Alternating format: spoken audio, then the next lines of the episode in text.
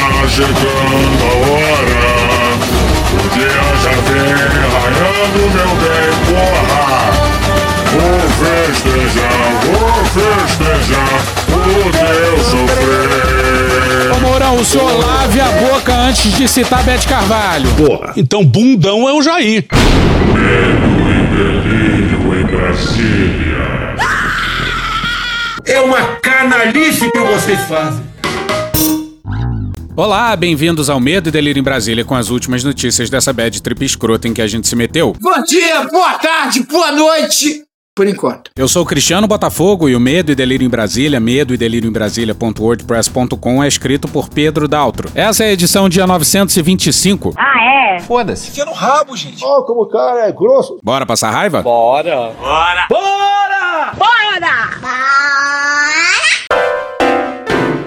A revolta do intestino presidencial. Caguei. É muito bom. Obstrução intestinal. Não caguei. Não caguei. Não é o momento de fazer isso. É só você fazer cocô dia sim, dia não, que melhora bastante. Exatamente isso. Chega! E vamos a um quadro novo neste programa. Medo e Delírio apresenta Debates Éticos.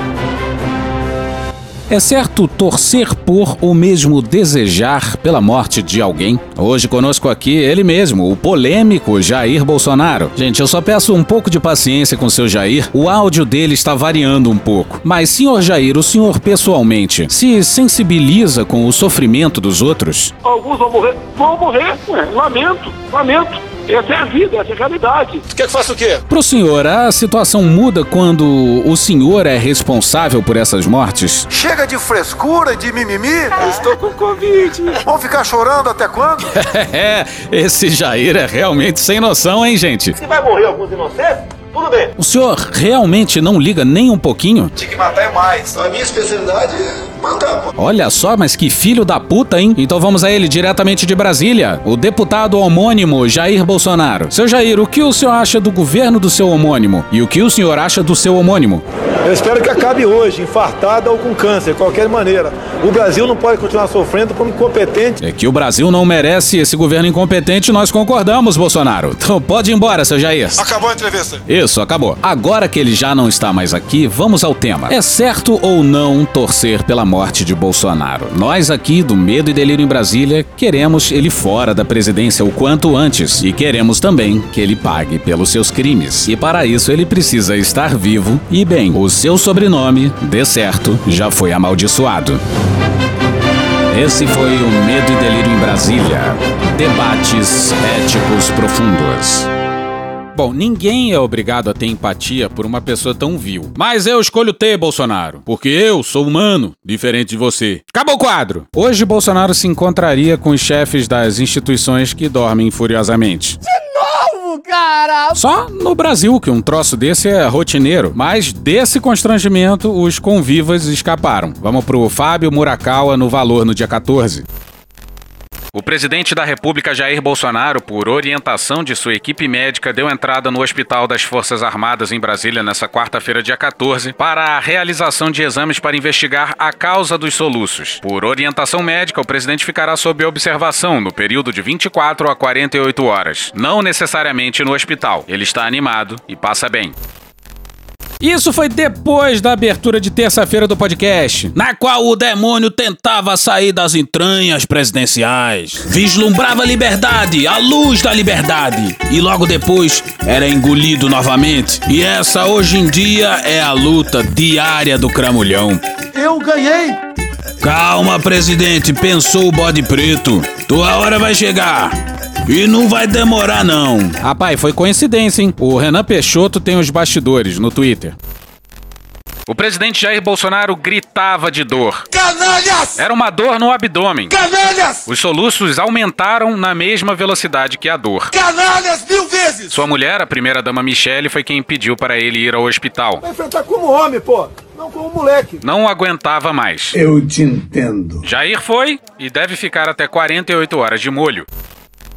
E saibamos aproveitar esse momento. E é isso mesmo que aconteceu? O presidente do Brasil soluçou por 12 dias e só foi pro hospital quando tava urrando de dor? A equipe médica da presidência tá de parabéns. Demorou tanto que deu numa obstrução intestinal. Havia uma bomba fecal prestes a explodir dentro do presidente. Não que nunca tenha explodido. A revolta do intestino presidencial cairia bem demais nos livros de história. Pra quem é de São Paulo, o intestino presidencial é tipo Rio Pinheiros. Normalmente a merda sai por cima e só às vezes sai por baixo. É questão do cocô. É só você cagar menos. Volta pro Fábio Murakawa no valor. Abre aspas. Após exames realizados no Hospital das Forças Armadas em Brasília, o Dr. Macedo, médico responsável pelas cirurgias no abdômen do presidente da República, decorrentes do atentado à faca ocorrido em 2018, constatou uma obstrução intestinal e resolveu levá-lo para São Paulo, onde fará exames complementares para definição da necessidade ou não de uma cirurgia de emergência. Fecha aspas e nota do Palácio do Planalto. Atenção, é agora que o bicho vai pegar. Renato Rovai no dia 14 na revista Fórum. Informações apuradas pela Fórum dão conta de que, no Hospital das Forças Armadas, Bolsonaro foi submetido a um procedimento com sonda nasogástrica, em que foram retirados cerca de um quilo de conteúdo fecal. Isso porque a obstrução intestinal é um bloqueio total do cólon, que impede a passagem do material fecal circulante daquela região. Agora você imagina, saiu um quilo de cocô. Cocô, cocô, cocô, merda. Pelo nariz do presidente. Um governo que está se especializando também na arte da copropolítica, além da necropolítica. Porque Bolsonaro postou uma foto dele espantosa. Um negócio meio mórbido dele, deitado numa cama de hospital. Ao lado dele, um padre, com a mão no ombro, como se estivesse fazendo a extremunção. Negócio esquisitíssimo. Bolsonaro, ele tá usando a doença dele, né, como cortina de fumaça para abafar escândalo de corrupção, prevaricação, rachadinha, desvio de salários e tudo isso mais. Marte não é o presidente, Marte são essas pessoas que morreram por conta de um governo negacionista e, ao que estamos vendo agora, corrupto. E a nota presidencial foi bem esquisita também. E lá está o Instagram do presidente a expor o seu corpo de maneira despudorada para tentar provocar a piedade das pessoas, exercitando de novo teorias conspiratórias e o presidente faz o mesmo no Twitter. Vamos à nota? Que delícia! Essa eu quero ver. Não, não quero ver, não. Aí, Lombardi, isso é coisa tua.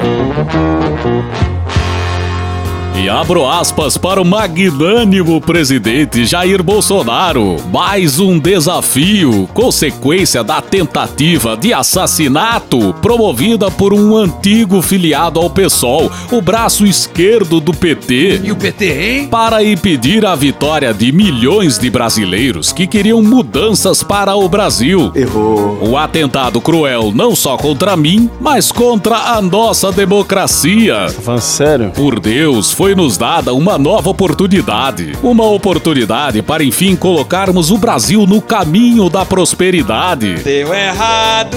E mesmo com todas as adversidades, inclusive uma pandemia que levou muitos de nossos irmãos do Brasil e do mundo, Culpa é tua. continuamos seguindo por esse caminho. Que merda. Agradeço a todos pelo apoio e pelas orações. Vamos rezar o Pai Nosso aqui? Vamos? Vamos rezar? É isso que nos motiva a seguir em frente e enfrentar tudo o que for preciso para tirar o país de vez das garras da corrupção, Ele disse isso mesmo? da inversão de valores, Tem que matar é mais. do crime organizado. A rachadinha é um esquema de devolução ilegal dos salários recebidos pelos assessores de um político. E para garantir e proteger a liberdade do nosso povo. A nossa liberdade vale mais que a nossa própria vida. Peço a cada um que está lendo essa mensagem que jamais desista das nossas cores, dos nossos valores. Vamos mostrar as cores que animam o nosso espírito. Temos riquezas Mineral do momento.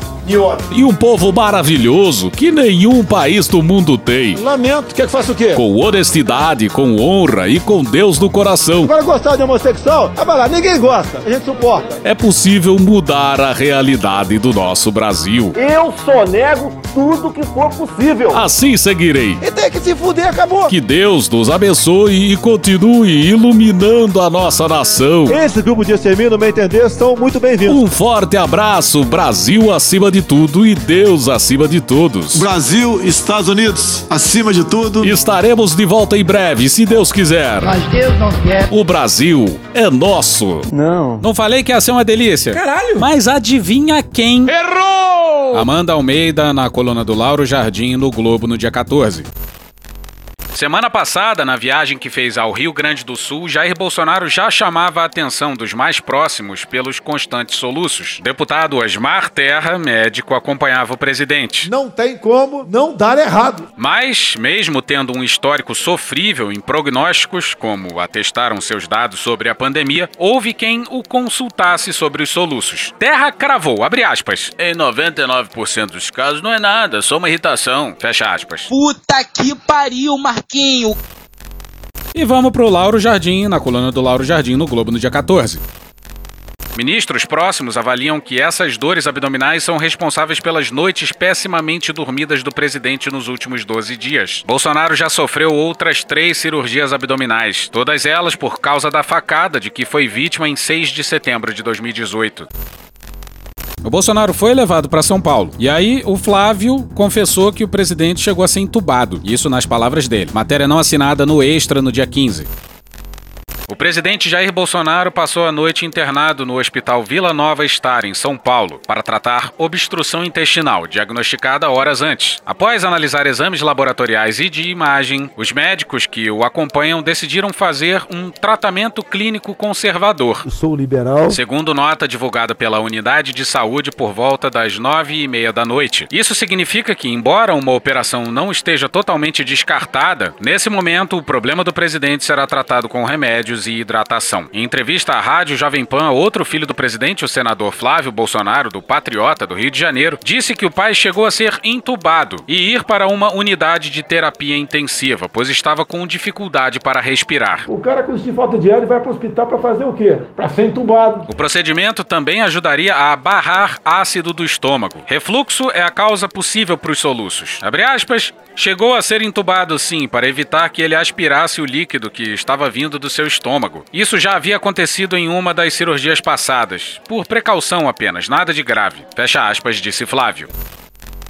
Aparentemente, até o momento, o estado de saúde dele está evoluindo bem, mas ele não tem previsão de alta. Falar não dá gases, não? Não seria ruim ele ficar falando? Seria ótimo que ele ficasse mais tempo internado, assim, nessa situação. Digo, isso faria muito bem à saúde dele e do país também.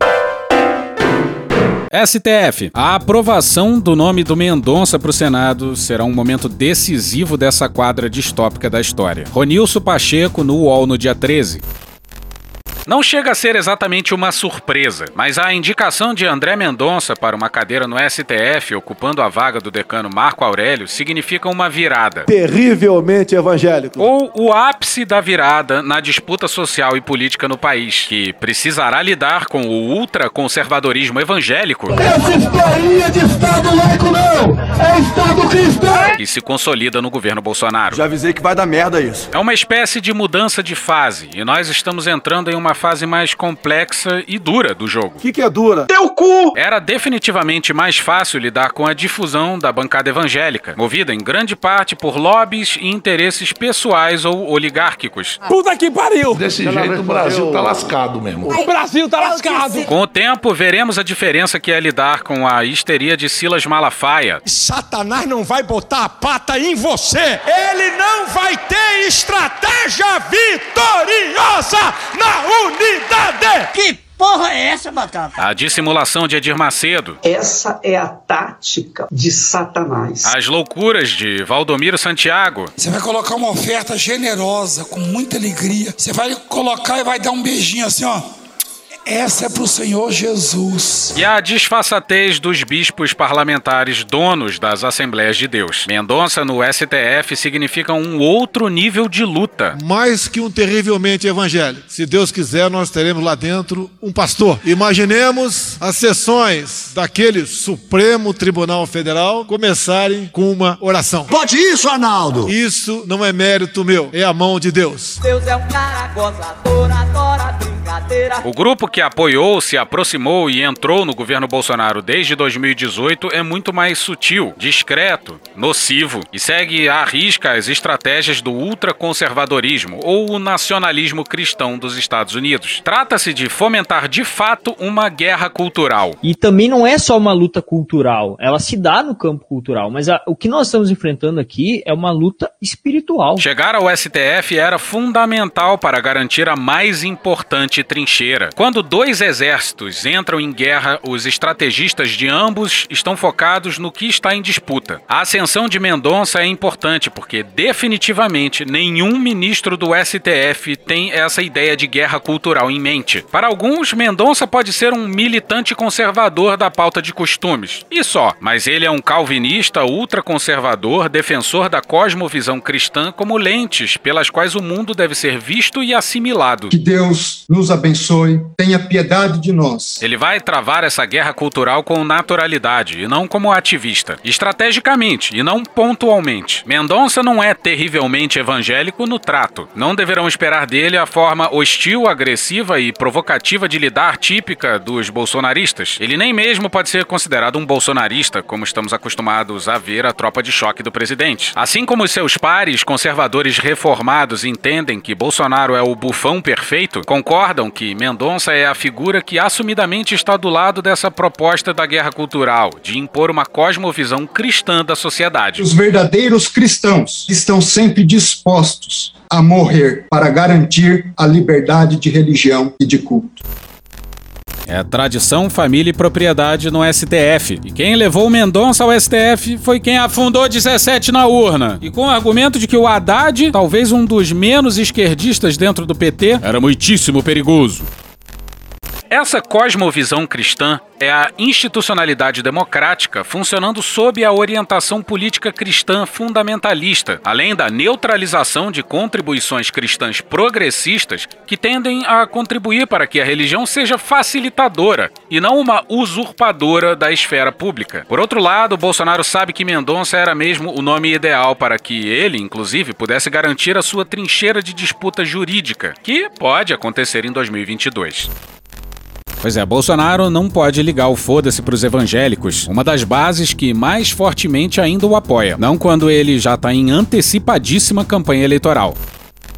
E Mendonça não está sozinho. Diferente de outros ministros, ele é um coletivo. Está levando para o STF as lideranças evangélicas fundamentalistas e conservadoras com enorme capacidade de mobilização e articulação, mesmo que a base evangélica seja diversa e esteja pouco a pouco perdendo o interesse em Bolsonaro. Deus te ouça, Está levando para o STF a Ana Júri, a Associação Nacional dos Juristas Evangélicos, e todo o seu muito bem articulado e ambicioso ativismo jurídico-religioso.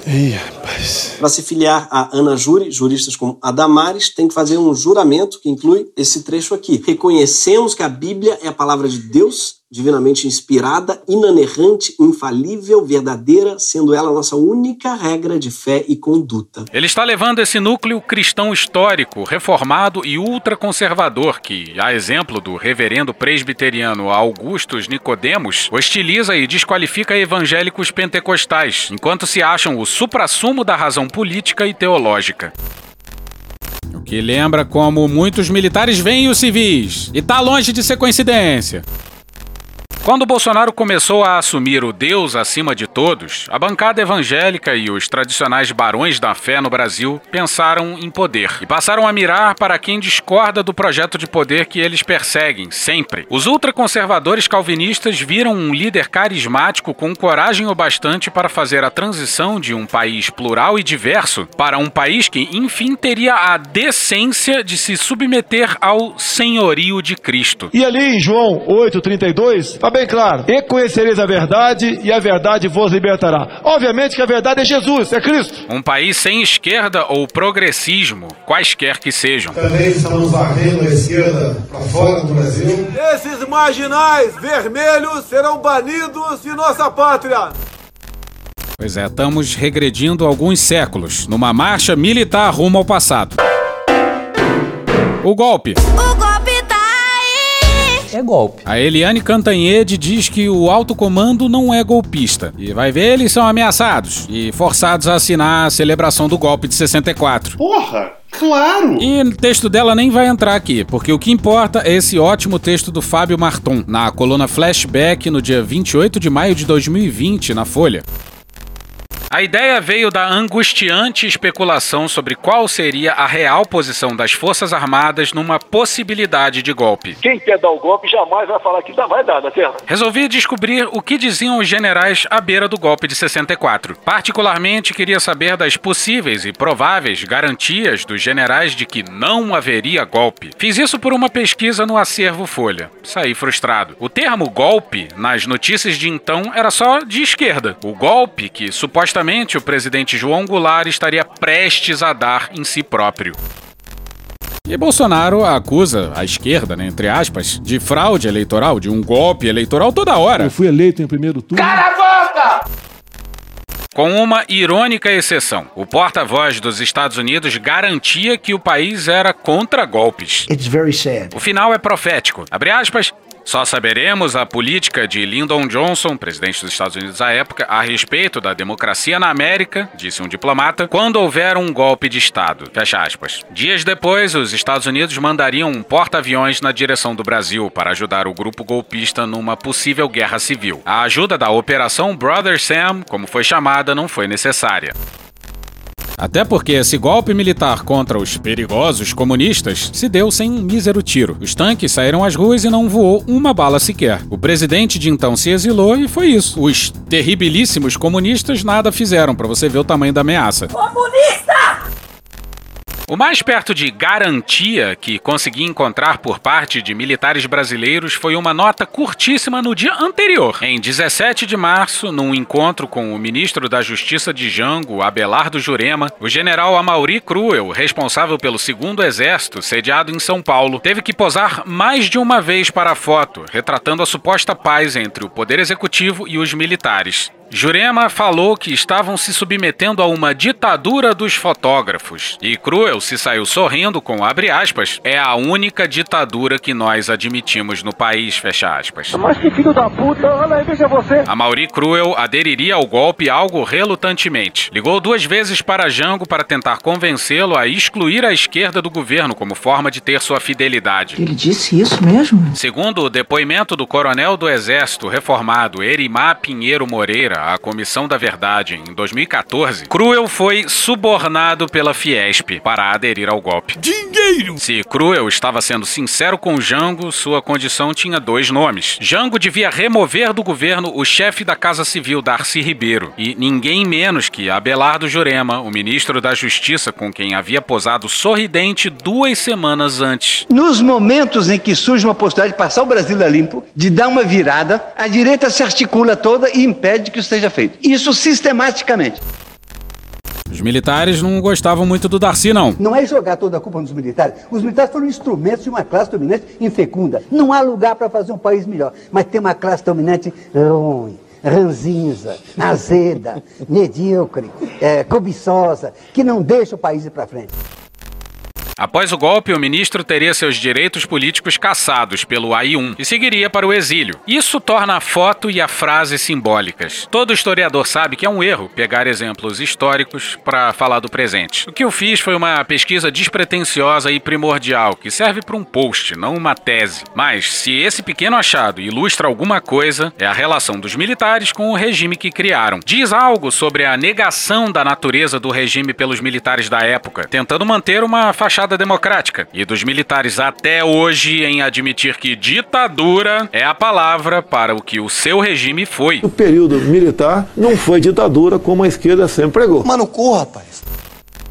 Até hoje, os militares insistem nisso, discordando dos caras que decretaram o próprio AI-5. O que nós estamos é, é instituindo um processo equivalente a uma própria ditadura. Com este ato, nós estamos instituindo uma ditadura. Eu admitiria que ela é ditatorial. Porra! E tem mais ameaça verde-oliva. Vamos pra Bela Megali no dia 14 no Globo.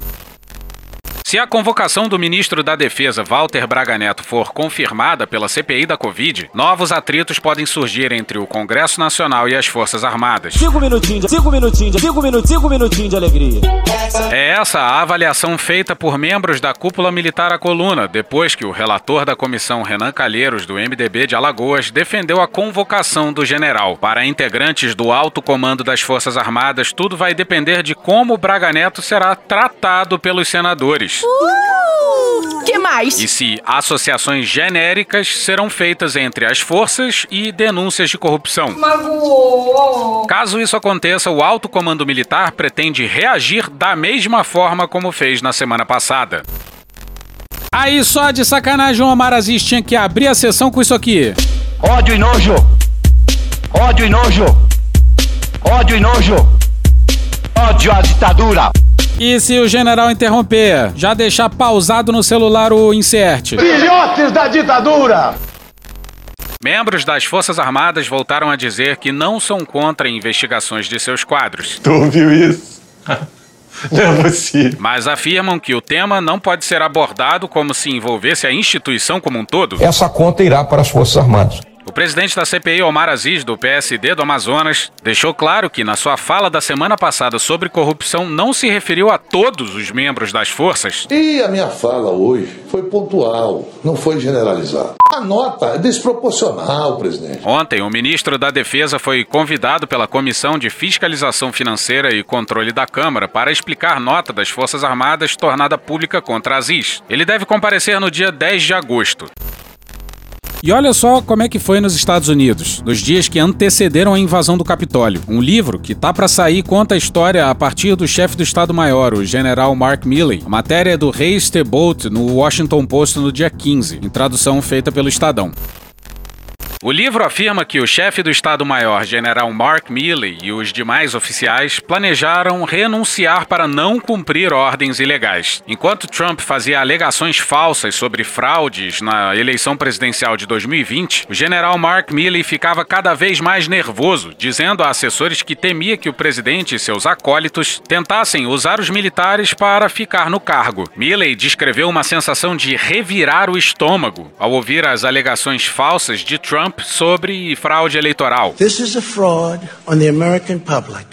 This is an embarrassment to our country. Fazendo uma comparação com o ataque de 1933 ao prédio do parlamento alemão, que Hitler usou como pretexto para estabelecer a ditadura nazista. Abre aspas, esse é um momento hashtag. Fecha aspas, disse o chefe do Estado-Maior a assessores, de acordo com o livro. Abre aspas, é o evangelho do Führer. Fecha aspas. Um porta-voz do general não quis comentar. Milley, que foi amplamente criticado no ano passado por aparecer ao lado de Trump na Lafayette Square em Washington, depois que manifestantes foram expulsos à força da área, prometeu usar seu cargo para garantir uma eleição livre e justa, sem envolvimento militar. Mas ele ficou cada vez mais preocupado nos dias que se seguiram à eleição de novembro, fazendo várias referências ao início do fascismo no século XX. Depois de participar de uma reunião de segurança em 10 de novembro sobre uma manifestação pró-Trump que protestaria contra a eleição, o general disse temer um equivalente americano dos camisas pardas nas ruas, aludindo às forças paramilitares que protegeram os comícios nazistas e permitiram a ascensão de Hitler. Mais tarde, naquela mesma noite, de acordo com o livro, um velho amigo ligou para o chefe do Estado-Maior para expressar preocupações de que pessoas próximas a Trump estivessem tentando derrubar o governo. Abre aspas,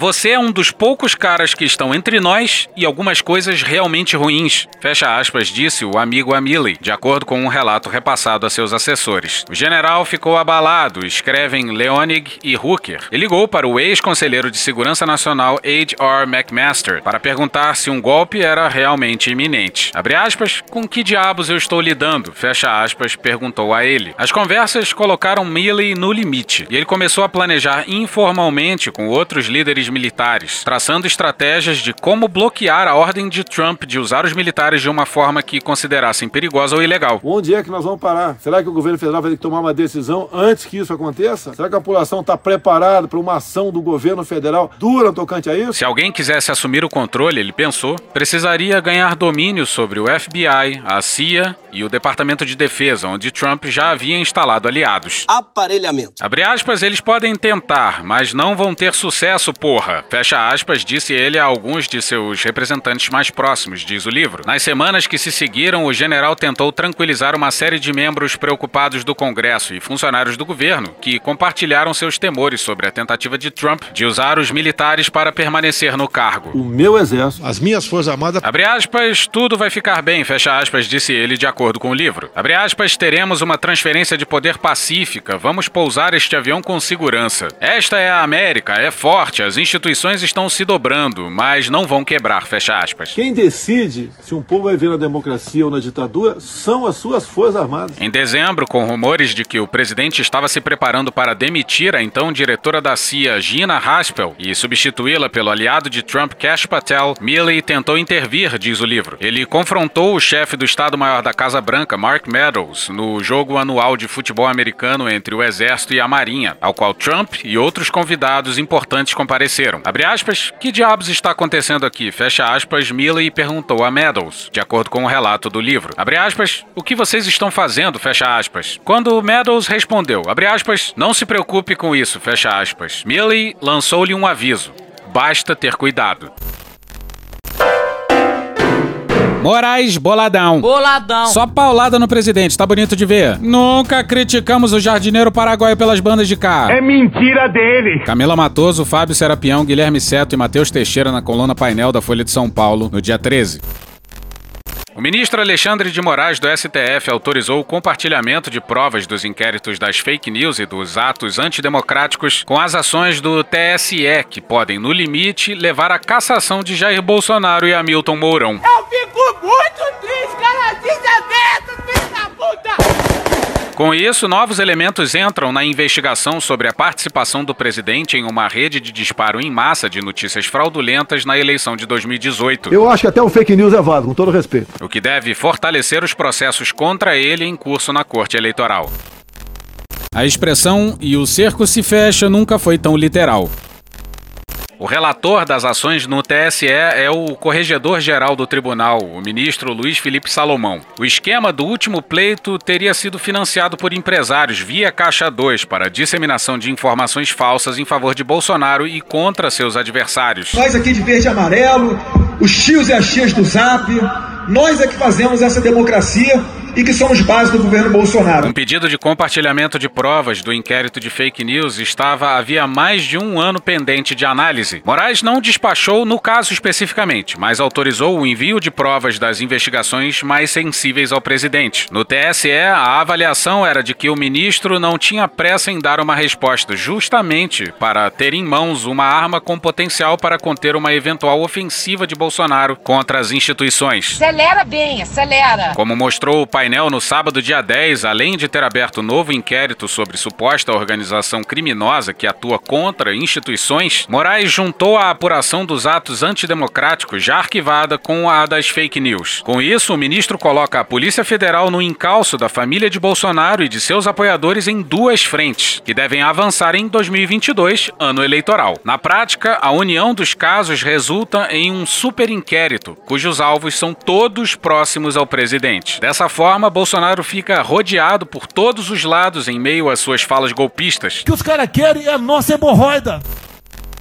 E tem mais: Mariana Muniz e Aguirre Talento no Globo no dia 14. O ministro Alexandre de Moraes, do STF, determinou que o inquérito que apura a possível interferência do presidente Jair Bolsonaro na Polícia Federal, aberto após denúncia do ex-ministro da Justiça Sérgio Moro, continue a ser conduzido pelo delegado Felipe Leal, chefe do Serviço de Inquéritos Especiais, grupo responsável por investigar autoridades com foro privilegiado. Leal havia sido afastado pelo atual diretor-geral da PF, Paulo Mairuino, após ter assinado um ofício que apurou ilegalidades nas provas obtidas por um ataque hacker ao celular dos procuradores da Lava Jato. E o diretor da. PF, duas letras. Coxinha. Se fodeu. Ô, cara. É inacreditável que se apure algo que foi confessado pelo presidente por livre e espontânea vontade um punhado de vezes. Ele não precisa ser inteligente pra entender isso. O policial, o reverendo e o presidente. Mais mensagens do policial da Ativa. Matéria não assinada no Globo no dia 13, intitulada Em troca de mensagens, grupo que tentava vender vacinas cita suposta reunião do reverendo com o 01. Três pessoas ligadas ao reverendo Hamilton Gomes de Paula, que teria intermediado a venda de vacinas ao governo federal, disseram ao policial militar Luiz Paulo Dominguete, o negociador de 400 milhões de doses da AstraZeneca, que o religioso se encontrou com o presidente Jair Bolsonaro em 15 de março. Um auxiliar de Hamilton diz ao cabo da PM, aspas, o reverendo nesse momento está com o 01, fecha aspas. O 01 nesse caso aí é o Jair Messias Bolsonaro. A troca de mensagens sugere que Hamilton era a conexão do grupo representado por Dominguete e o Palácio do Planalto, e que tratou sobre os imunizantes com o chefe do executivo. Em outra mensagem, Hamilton diz a Dominguete, abre aspas, Ontem falei com quem manda, tudo certo. Estão fazendo uma corrida compliance da informação da grande quantidade de vacinas, fecha aspas. Isso porque já havia aparecido menções à primeira-dama nas mensagens.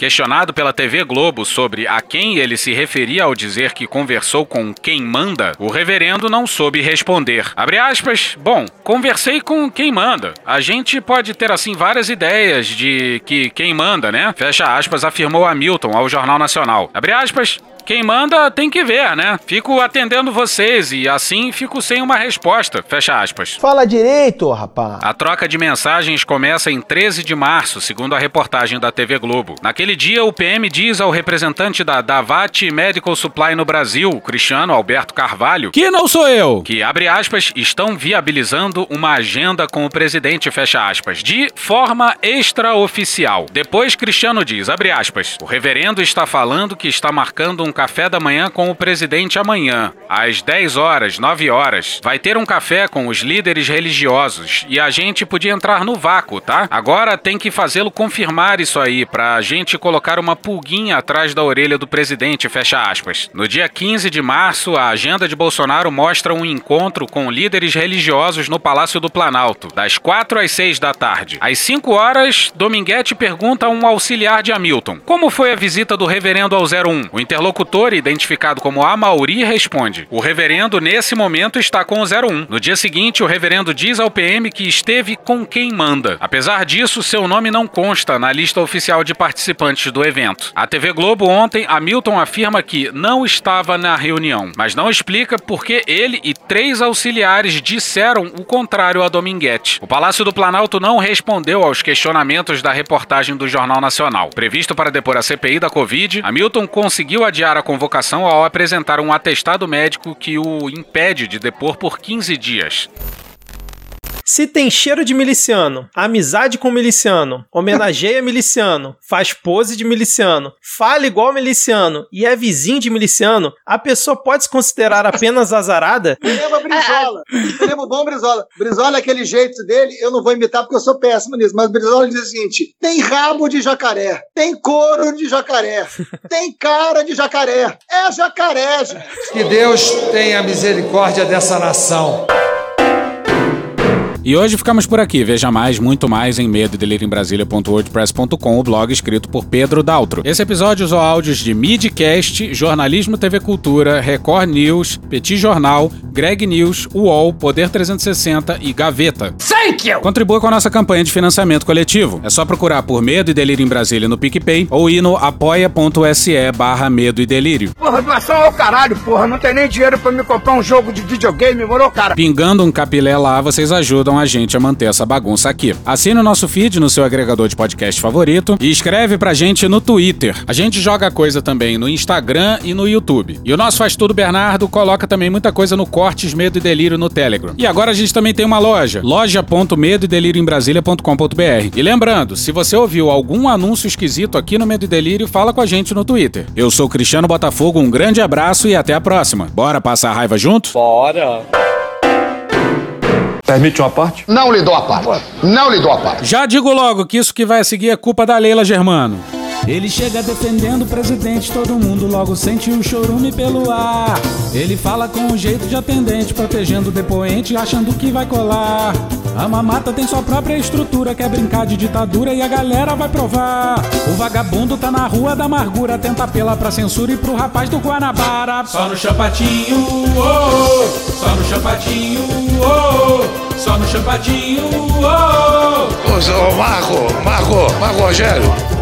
Porra. Porra. Porra. Porra. Putinha do poço. Problemas. Pornô. Pornô. Paralelepípedo de crack? Paralelepípedo de crack. Paralelepípedo de crack. Presidente, por que sua esposa Michele recebeu 89 mil de Fabrício Queiroz? Parte terminal do aparelho digestivo. Pum. Que bom do bom. Agora, o governo tá indo bem. Eu não errei nenhuma. Eu não errei nenhuma.